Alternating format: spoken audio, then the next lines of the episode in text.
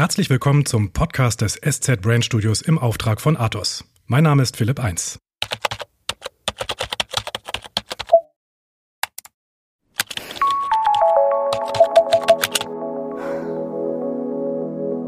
Stellen Sie sich mal vor, der Computer friert ein. Nichts geht mehr.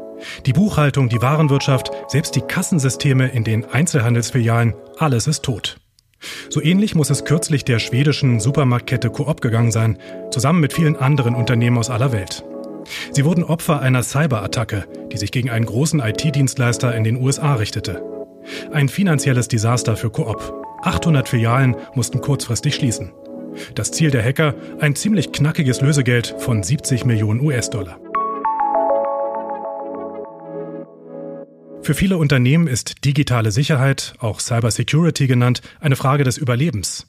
Und eines der Zukunftsthemen, die den französischen IT-Dienstleister Athos beschäftigen, neben Nachhaltigkeit, Cloud Computing und blitzschnellen Prozessoren. Über alle diese Themen wollen wir heute sprechen oder sie zumindest kurz anreißen, und zwar mit Udo Littke. Er leitet die Region Central Europe bei Athos und ist mir jetzt online aus München zugeschaltet. Schönen guten Tag, Herr Littke. Hallo Herr Heinz, ich grüße Sie. Herr Littke, ich nannte ja gerade den Fall des Hackerangriffs auf den IT-Dienstleister Kessia in den USA. Mal aus Ihrer Sicht, wie konnte es überhaupt dazu kommen?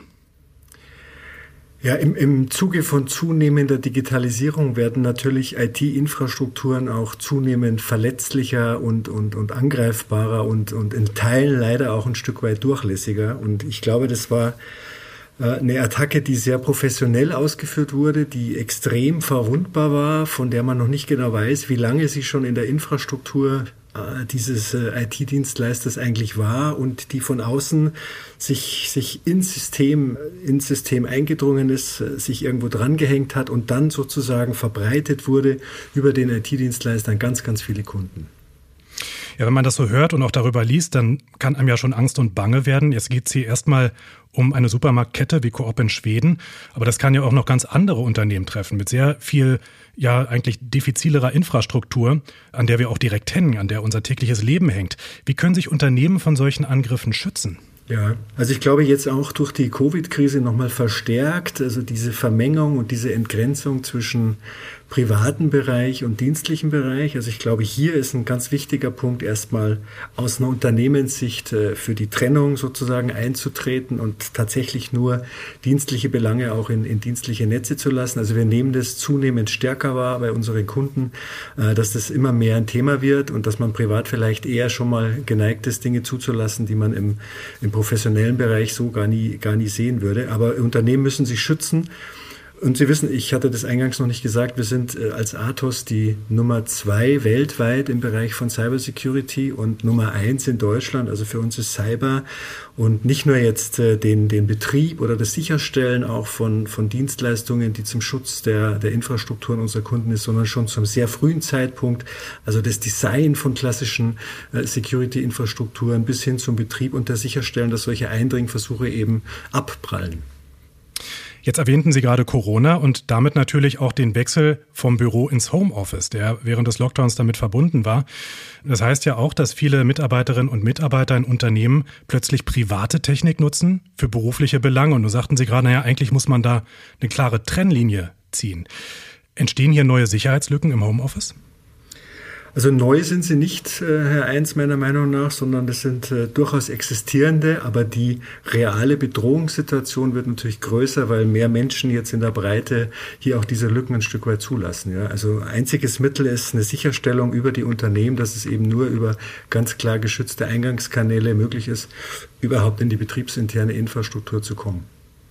Wie machen Sie es denn ganz praktisch bei Athos selbst mit Ihren Mitarbeiterinnen und Mitarbeitern? Also haben Sie da immer getrennte Geräte für private und berufliche Belange oder wie gehen Sie mit diesem Thema Cyber Security um? Ja, bei uns ist es ganz klar getrennt. Also bei uns gibt es ganz klare Authentifizierungsstrukturen, soll heißen, jeder hat eine äh, digitale Identität.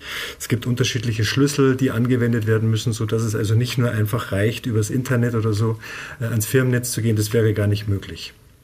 Mhm. Haben Sie auch für Ihre Privatgeräte Strategien, die Sie verfolgen, um sich da besser vor solchen Angriffen zu schützen?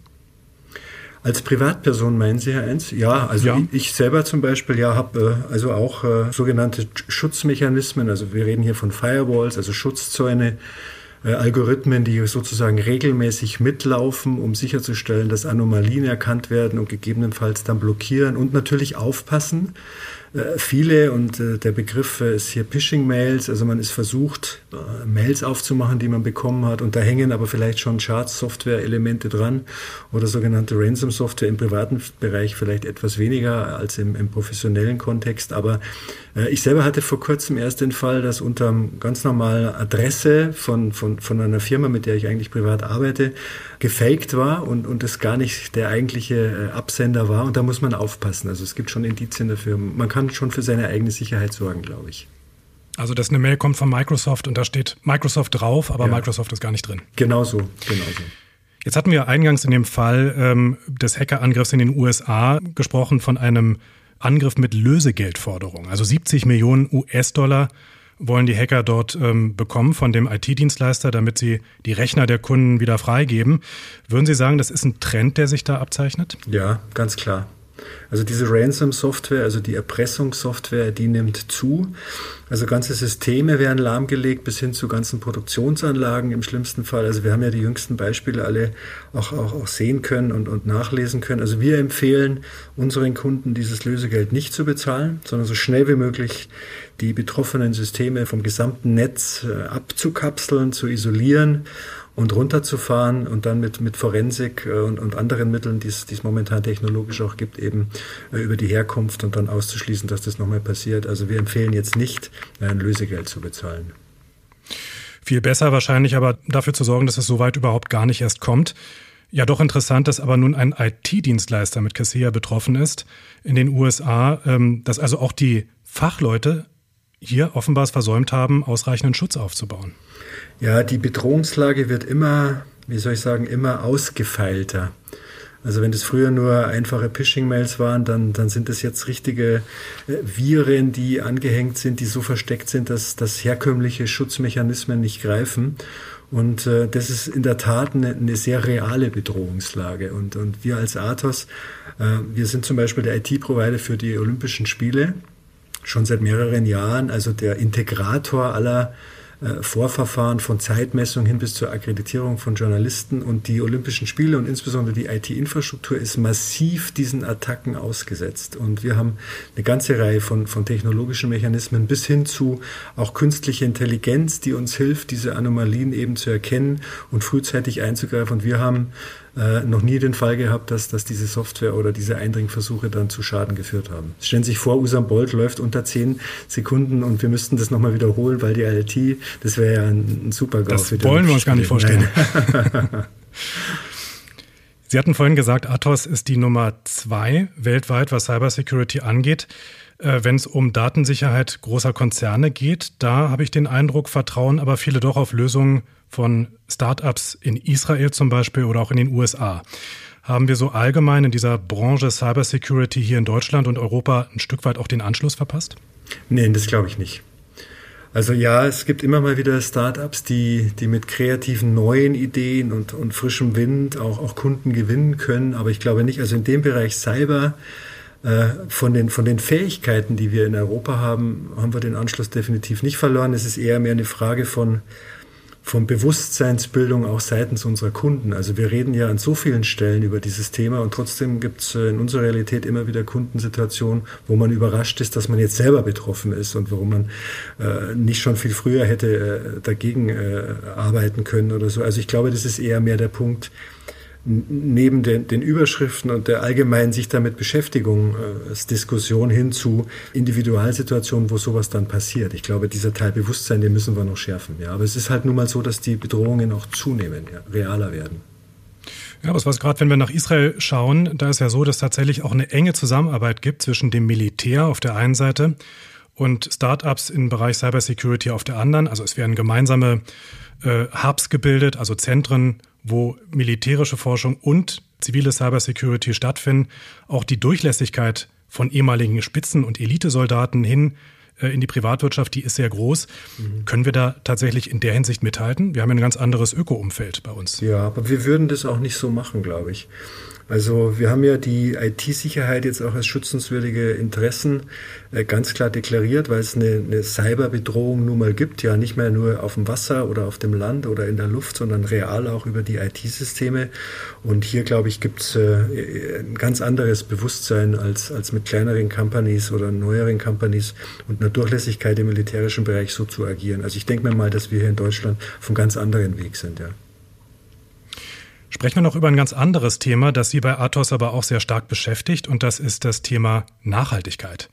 Absolutes Zukunftsthema, ja, und äh, gerade wenn man sich mal die Zahlen anschaut, ist es tatsächlich so, dass zwischen zwei und drei Prozent des weltweiten CO2-Ausstoßes auf das Konto von der Digitalisierung gehen. Und damit produziert das Netz ungefähr so viel CO2 wie der gesamte internationale Flugverkehr. Eine erstaunliche Zahl. Wie kann die IT hier grüner werden? Ja, das ist in der Tat eine sehr erstaunliche, erstaunlich hohe Zahl und ich glaube, Herr Heinz, das geht sogar fast bis zu vier Prozent, also eine extrem hohe Zahl und äh, wir haben schon sehr früh erkannt, dass wir als IT, als Digitalisierungspartner hier einen Beitrag leisten müssen. Also in, in zwei Richtungen, wenn ich das so sagen darf. Einmal, äh, was den eigenen Ausstoß anbelangt, äh, und hier können wir gleich darüber sprechen, was wir konkret tun, um das sozusagen zu reduzieren, aber auch, wo kann die IT Beiträge leisten über die Digitalisierung, dass es äh, einen besseren Carbon Footprint äh, gibt weltweit. Wenn ich äh, nach innen schaue, was wir selber machen, dann haben wir uns ganz klar auf die Agenda gesetzt, schon bis 2028 Net Zero zu sein, also weit vor anderen öffentlichen Abkommen. Und das machen wir, indem wir verschiedene Ebenen ansprechen. Also eine Ebene sind sicherlich Gebäude, Gebäudestrukturen, wo, wo sehr viel Energie verbraucht wird, Rechenzentren, wo wir schon über 90 Prozent heute mit, mit, mit erneuerbaren Gener äh, Energien bespeisen, aber auch unser eigenes Verhalten bis hin zu unserer Fahrzeugflotte. Ja, wir werden unsere Fahrzeugflotte bis 2024 weltweit komplett umstellen auf, auf Elektromobilität, um hier ein ganz klares Zeichen zu setzen. Das ist das, was wir intern können. Und extern, also was Sie als Athos im Prinzip selber umsetzen. Ja, genau. Aber Sie können ja auch Unternehmen dabei unterstützen, äh, Richtig. auf diesem Weg eine grünere äh, IT Infrastruktur bei sich selbst zu implementieren. Ja, ganz genau. Und da ist natürlich immer wieder die Frage, was an welchen Stellen ganz konkret. Und wir haben ein sehr schönes Beispiel äh, wo wir mit einer Tochtergesellschaft von uns an der französischen Atlantikküste jetzt in einem Naturpark äh, über Seegraswiesen sprechen. Also da geht es jetzt quasi mehr um den äh, ökologischen Teil. Seegras hat die Eigenschaft, wesentlich mehr Kohlendioxid aufzunehmen als ein herkömmlicher Wald zum Beispiel, also um Faktoren mehr. Und, und wir haben jetzt, und da sind wir jetzt im Bereich von, von Internet of Things und von Sensorik und von Aufnahme von Bewegungsdaten und hohen Datenmengen, jetzt aufgezeigt, an welchen Stellen sich, das ist jetzt ein relativ anfassbares, aber ich glaube ein ganz schönes Beispiel, Seegraswiesen einfach besser entwickeln, ja, in Abhängigkeit von Strömung, von Temperatur, von Stickstoffgehalt im Wasser und, und da halt eben dann Impuls zu geben über äh, Algorithmen, die angepasst sind, zu sagen, an bestimmten Stellen macht eben diese neue Aufwuchs von, von Seegras mehr Sinn als, als bei anderen. Das wäre jetzt was, wo wir zum Beispiel in Richtung, in Richtung Natur gehen. An anderen Stellen verpflichten wir uns als Athos über unsere Leistungen auch zum Decarbonisation-Ziel. Das heißt, wenn der Kunde sein Decarbonisation-Ziel durch unsere Leistungen nicht erreicht, dann stellen wir sicher, dass wir zumindest den Teil kompensieren, weil das eine ist, sie, sie haben einen eigenen Ausstoß, also den Ausstoß zu reduzieren, aber das andere ist ja auch noch weiterhin aus der Atmosphäre eben CO2 rauszunehmen und, und das zu offsetten, äh, wie wir das nennen. Und das tun wir beides. Gerade äh, das verleitet natürlich auch dazu, dass man so ein bisschen gegenrechnet. Also man äh, verbraucht viel Energie auf der einen Seite und rechnet dann innerhalb des Unternehmens sich auf anderer Seite das alles ein bisschen schön. Ähm, ist eine Gefahr zumindest. Deshalb ein wichtiger Punkt, über den wir auch noch sprechen wollen in diesem Zusammenhang, ist die Cloud, die mhm. ja selbst, also Cloud Computing, wahnsinnig viel Energie auch verschlingt. Einfach deshalb, weil Cloud Computing wächst und wächst. Wir laden immer mehr online hoch und das verbraucht natürlich auch Energie und Serverspeicherplatz. Gibt es dann Möglichkeiten, Cloud Computing, aber auch generell solche IT-Prozesse sparsamer und dadurch grüner und auch äh, umweltfreundlicher zu gestalten? Ja, die gibt es. Die gibt es. Also ein Punkt, und das ist äh, kein Schönrechnen, sondern das ist wirklich sozusagen der Vergleich Jahr und Jahr der Verbesserung in Bezug zu dem eigenen Ausstoß. Also die tatsächlich faktische Reduzierung äh, von, von CO2-Ausstoß. Also das ist der eine Hebel. Und, und das haben wir im Jahresvergleich betrachtet und wir reduzieren das um Jahr um Jahr mit zweistelligen Prozentsatz. Das ist der eine Teil.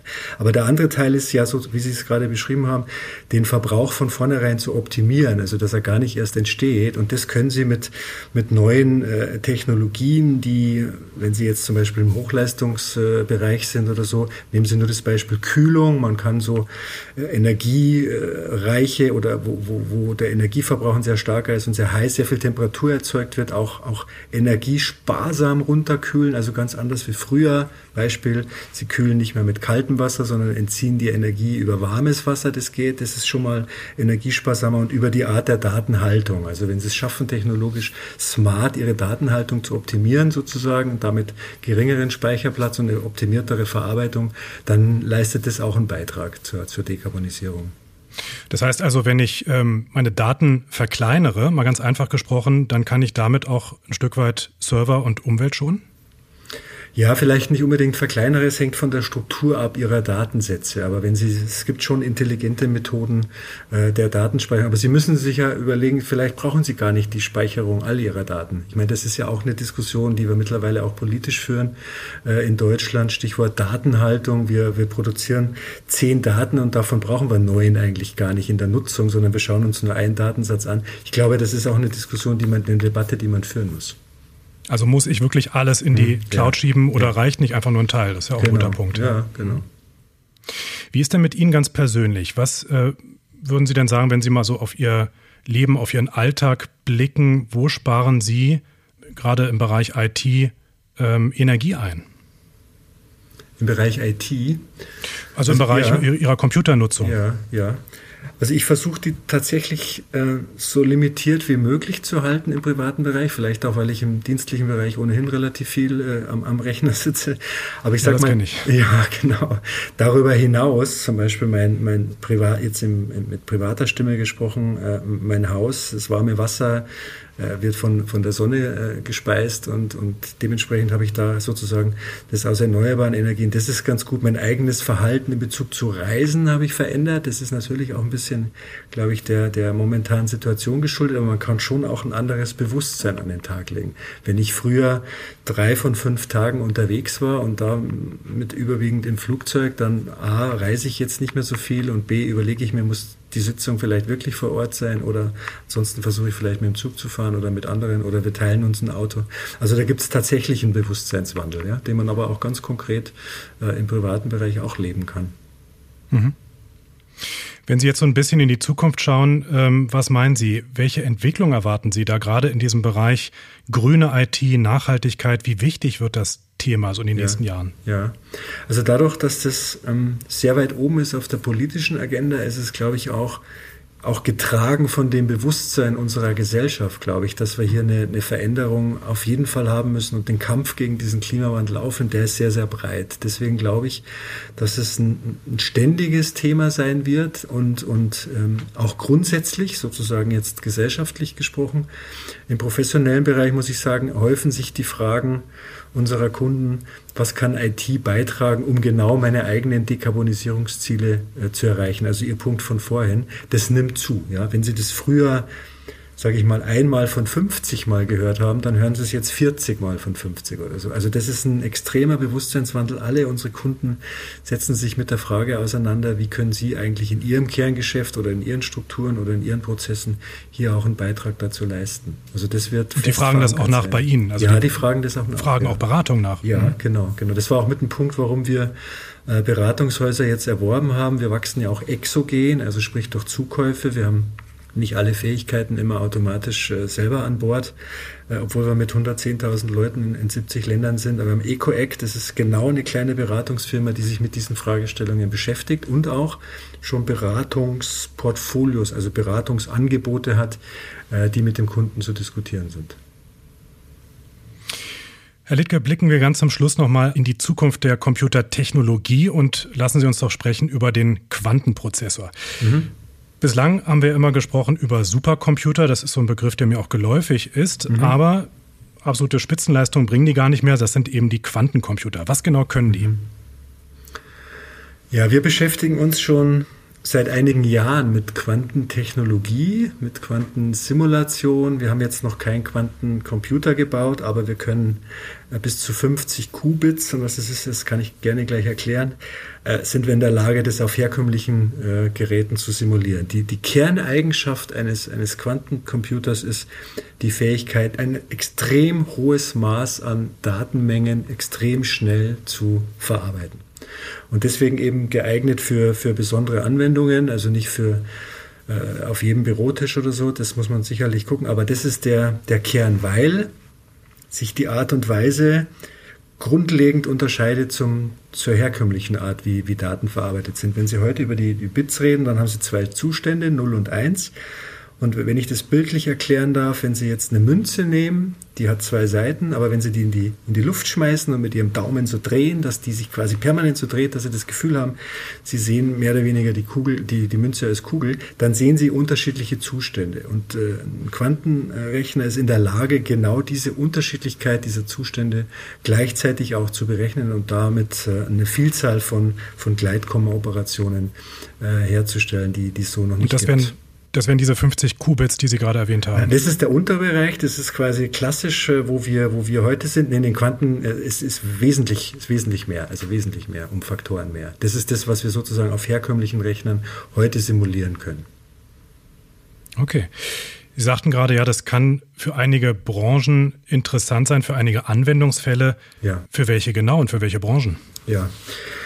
Also wenn wir mal kurz schauen äh, im Bereich Forschung und Entwicklung zum Beispiel, also nehmen Sie Materialkunde, wenn es darum geht, äh, chemische Zusammensetzungen oder zum Beispiel im Gesundheitsbereich äh, neue Medikamente, neue Rezepturen, äh, neue Impfstoffe zum Beispiel zu entwickeln, wo es äh, Millionen von, von unterschiedlichen Varianten gibt, dann kann so ein Quantenrechner sicherlich dazu beitragen, dass Entwicklungszyklen wesentlich schneller sind, wesentlich schneller. Und wir haben aber auch ganz, ganz reale Anwendungsfälle. Also wie gesagt, wir, wir forschen schon seit mehreren Jahren, aber wir kommen immer mehr über den Teil Anwendungsrelevanz unserer Kunden, weil dafür machen wir das ja. Äh, nehmen Sie das, das Thema der erneuerbaren Energien. Wenn Sie es bisher zentral hatten aus dem Kraftwerk, Wasserkraftwerk oder Atomkraftwerk oder andere, dann ist ja die derzeitige Energieentstehung wesentlich dezentraler an vielen, vielen Stellen, Windkrafträder, Windparks und so. Und, und da entstehen beispielsweise gewisse Leistungsaufnahmen und das müssen sie alles unter einen Hut bringen, um das an die Stellen zu bringen, wo der, der Energiebedarf auch entsteht. Und da geht es um klassische Diskussionen über die, die smarte Verteilung, um möglichst wenig Verlust zu haben. Also das sind klassisch relevante Felder, wo Kunden von uns auch selber forschen, um da den besten Weg für sich selber zu entwickeln. Also das oder ein anderes Beispiel äh, Warenwirtschaft, wenn jetzt äh, aus, aus Tausenden von, von äh, Produkten äh, sich jetzt überlegt werden soll, wie platziere ich die denn am besten, ja? Oder in der Logistik, ein Handlungsreisen, da muss in ganz Deutschland unterwegs sein, da könnte er dann mit einem Fingerschnippen sagen, das ist der optimierteste Weg jetzt oder so. Oder auch nochmal Ihr Beispiel der Impfstoffentwicklung, das ist ja nur sehr mhm. aktuell, gerade mhm. noch in Corona-Zeiten. Mhm. Ja. Ähm, das heißt, ich könnte Berechnungen vornehmen in so einer pharmazeutischen Forschung für die ein normaler Computer, sagen wir mal, ein halbes Jahr braucht, das könnte so ein Computer in zehn Minuten. So stelle ich ja, mir das gerade vor. Ja, genau so ist es. Ja, also wenn Sie Zyklen haben für, für so Produkte von, von zehn bis zwölf Jahren oder so, dann könnten Sie das reduzieren auf, weiß ich nicht, ein Jahr oder, oder neun Monate, weil die Verarbeitung dieser Menge an Daten, an Bewegungsdaten eben ja viel schneller funktioniert. Ja. Und gerade schnelle Impfstoffe verfügbar zu haben, das haben wir gesehen, das ist nun tatsächlich auch sehr relevant für äh, ja, all unsere Gesellschaften, die wir so haben, gerade in Zeiten von so einer Pandemie. Wie sieht denn so ein Quantencomputer in Zukunft aus? Ist das einfach ein Gerät, das ich mir unter einen Schreibtisch schiebe oder braucht man da doch einen ganzen Keller für? Ja, ich glaube, man braucht ein bisschen mehr wie einen Keller. äh, genau. Also die, die wenigen, äh, die existieren, die sind, also sie brauchen eine gewisse Betriebstemperatur, also 0 Kelvin, minus 273 Grad. Warum? Müssen Sie sich so vorstellen, äh, wie, wie in einem Würfelbecher, wo die Würfel permanent an die Innenwände des Würfelbechers äh, quasi klacken, bis dann am Ende die Würfel runterfallen und es zum Ergebnis kommt.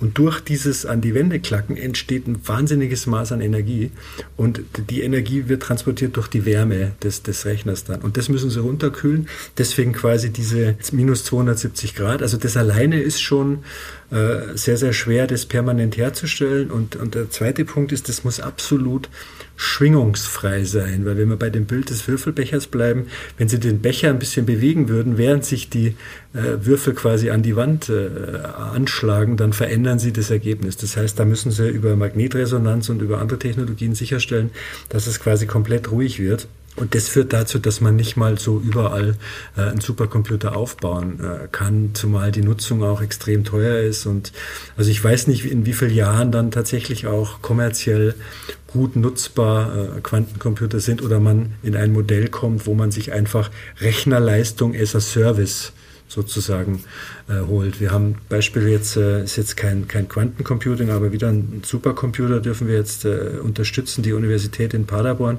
Und da ist die Idee, dass die Rechenleistung eben zur Verfügung gestellt wird für bestimmte Anwendungen. Das wirkt jetzt auch so, als sei das auch kein Standardprodukt und wird so schnell auch nicht werden. Äh, inwiefern sind diese Technologien für Sie als Athos dennoch interessant? Ja, also nehmen Sie nur mal das Beispiel, was wir eingangs hatten, Cybersecurity. Cybersecurity, Sie können Anwendungen sicher machen, indem Sie sie verschlüsseln oder indem Sie Zugänge verschlüsseln oder beides. Mit der Hilfe von Quantentechnologie und der Rechnerleistung sind Sie in der Lage, herkömmliche Kryptographien zu entschlüsseln relativ schnell. Das heißt, es wird ein Zeitpunkt X kommen in der Zukunft, an dem herkömmliche Verschlüsselungen überhaupt nicht mehr greifen, wenn jemand in der Lage ist, über diese Supercomputertechnologie zu verfügen. Es war für uns schon sehr, sehr früh äh, ein Grund, eben genau mit dieser Forschung zu beginnen, mit der Beherrschbarkeit dieser Technologien, um und jetzt kommen wir sozusagen für, äh, auf, auf sehr zukunftsgerichtete Themen, um heute schon an, an neuen Kryptographie-Technologien zu arbeiten und Methoden, die dann quasi durch den neuen äh, Quantencomputer eben nicht mehr knackbar sind. Und gerade um, um auch weiterhin führend zu sein im Bereich von Cybersecurity, war das für uns auch ein Hauptargument, äh, uns hier weiterhin äh, mit der Forschung zu beschäftigen. Und so hängt dann eben alles zusammen. Blitzschnelle Prozessoren auf der einen Seite, mehr digitale Sicherheit auf der anderen und das alles äh, auch noch mit Nachhaltigkeit und grüner Technologie. Ganz herzlichen Dank an Udo Littke, Head of Central Europe des Unternehmens Athos, für diese Einblicke in die Zukunft des Computings und ja, schön, dass Sie bei uns waren. Mein Name ist Philipp Eins. Vielen Dank, Herr Eins.